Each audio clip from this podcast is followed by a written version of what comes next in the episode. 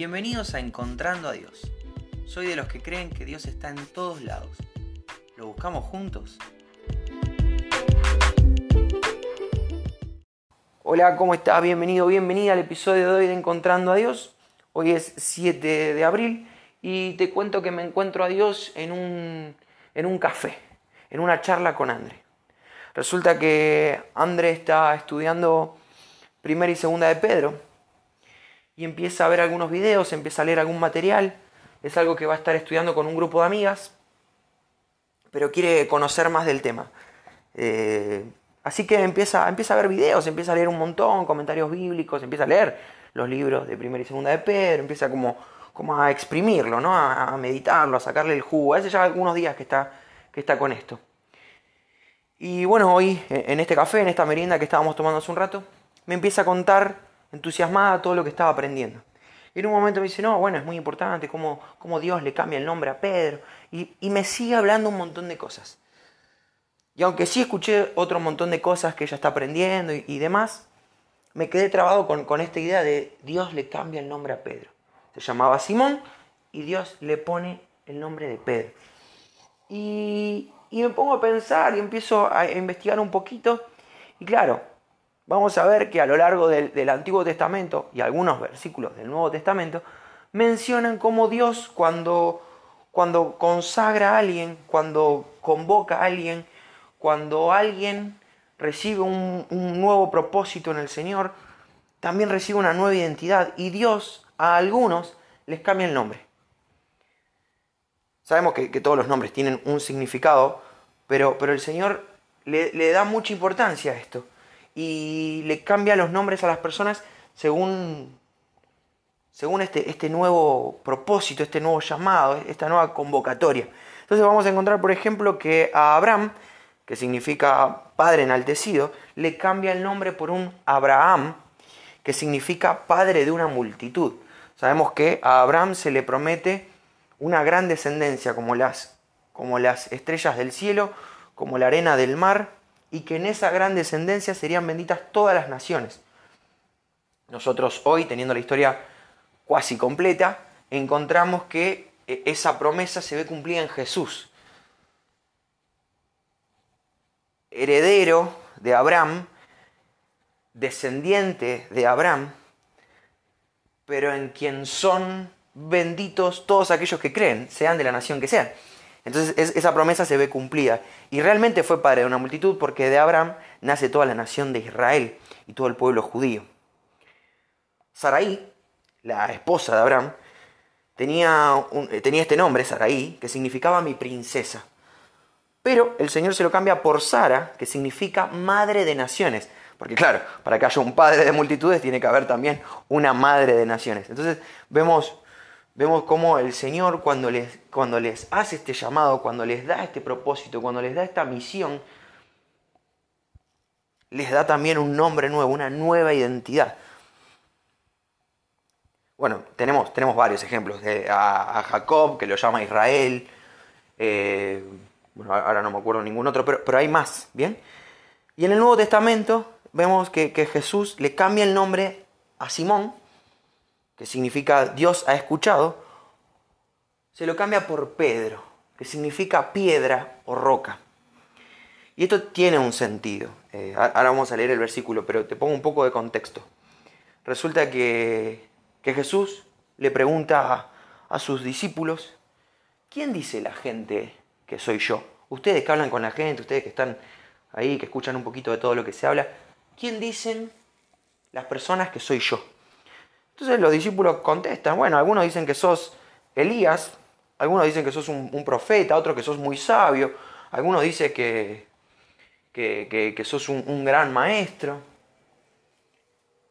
Y en Mateo 16, del 15 al 18, que es lo que vamos a leer, Jesús les dijo, ¿y vosotros? ¿Quién decís que soy yo? Respondiendo Simón Pedro, dijo, tú eres el Cristo, el Hijo del Dios viviente.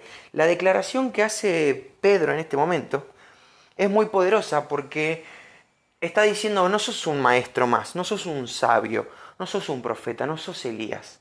Sos el Hijo de Dios viviente, sos, sos, el Mesías, el Cristo, el, que nosotros esperábamos, el, del que habla todo el Antiguo Testamento, sos, sos la promesa cumplida. Es una declaración muy, muy poderosa la que está haciendo Pedro. Entonces le respondió Jesús, bienaventurado eres, Simón, hijo de Jonás, porque no te lo reveló carne ni sangre. Esto que vos estás diciendo, Simón, no es una cuestión de, sapiencia. No es que me estás diciendo exactamente lo que quiero escuchar, o que te diste cuenta solito que yo era el Cristo, el Hijo del Dios viviente, que yo era la promesa cumplida, que yo era el Mesías. No te lo reveló carne ni sangre, sino mi Padre que está en los cielos. Este conocimiento es espiritual, este conocimiento te lo dio Dios. Y yo también te digo que tú eres Pedro, que tú eres roca, que tú eres piedra, y sobre esta roca edificaré mi iglesia, y las puertas del Hades no prevalecerán contra ella. Lo que acababa de decir Pedro, o Simón, era una verdad poderosa. Es, al día de hoy, una verdad poderosa.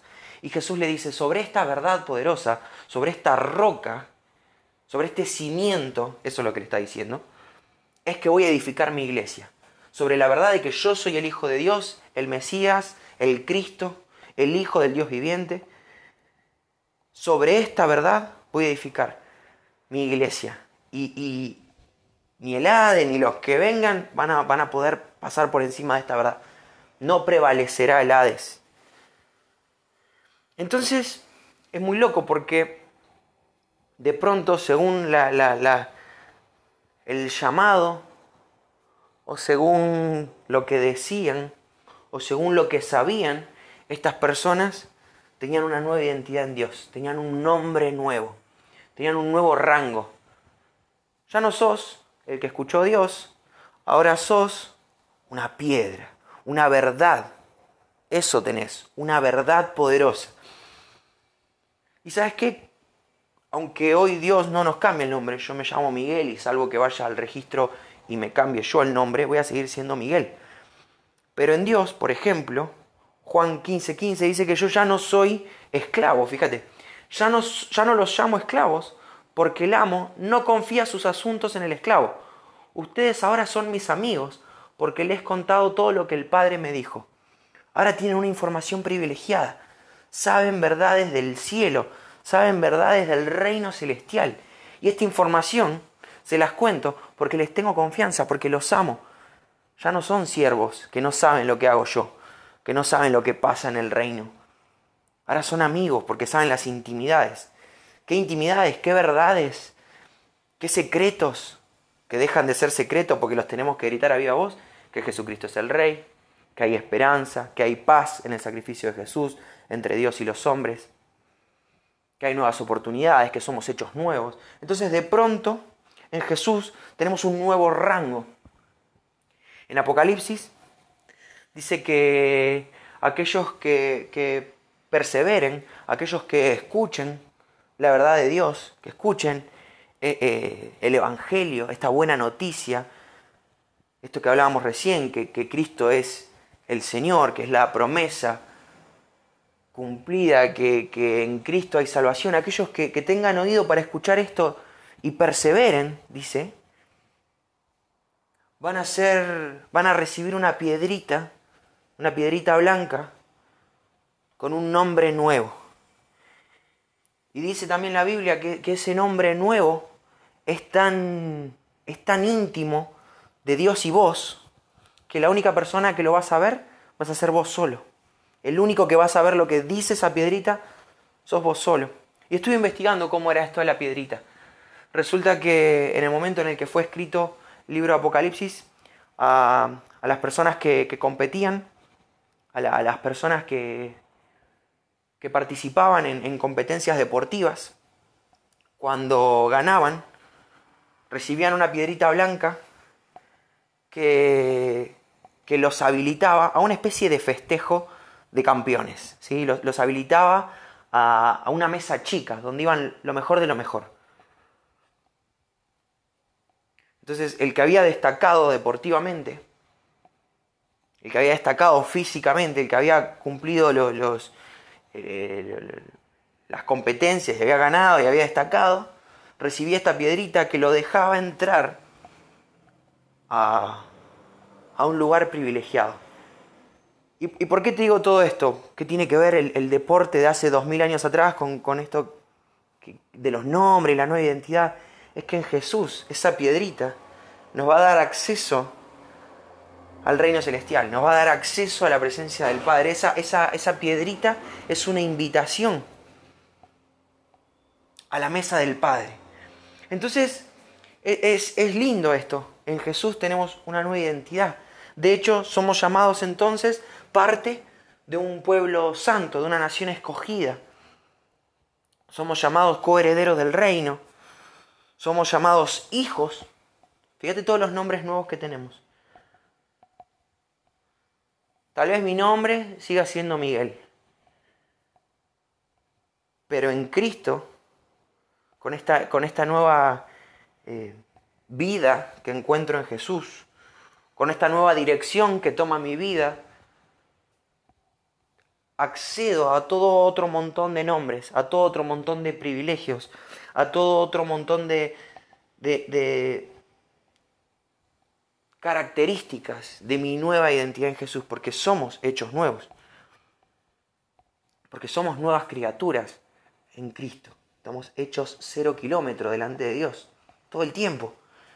Esto es una locura. Así que me encuentro a Dios en, esto que estaba estudiando André, de, de una nueva identidad, del cambio de nombre de Pedro. Y encuentro que vos y yo, si creemos que Jesucristo es el Señor, si creemos que Jesús es, ese Mesías prometido que fue un ser humano pero nunca dejó de ser Dios, que se despojó de, la gloria celestial para venir a nacer como un hombre y ser humillado y muerto por tu culpa y por mi culpa, pagando tus pecados y pagando mis pecados en la cruz, el único inocente, el único que no tenía que pagar absolutamente nada, haciéndose cargo de tus deudas y las mías, si creemos esto, de pronto entonces ya no somos siervos, somos amigos. Ahora somos hijos, hijos adoptados, hijos amados, hijos buscados. Ahora también somos coherederos. Somos nación santa, real sacerdocio, pueblo adquirido por Dios. Y eso es maravilloso. Así que bueno, espero que, que sea de bendición para tu vida. Y si Dios quiere, nos volvemos a encontrar mañana.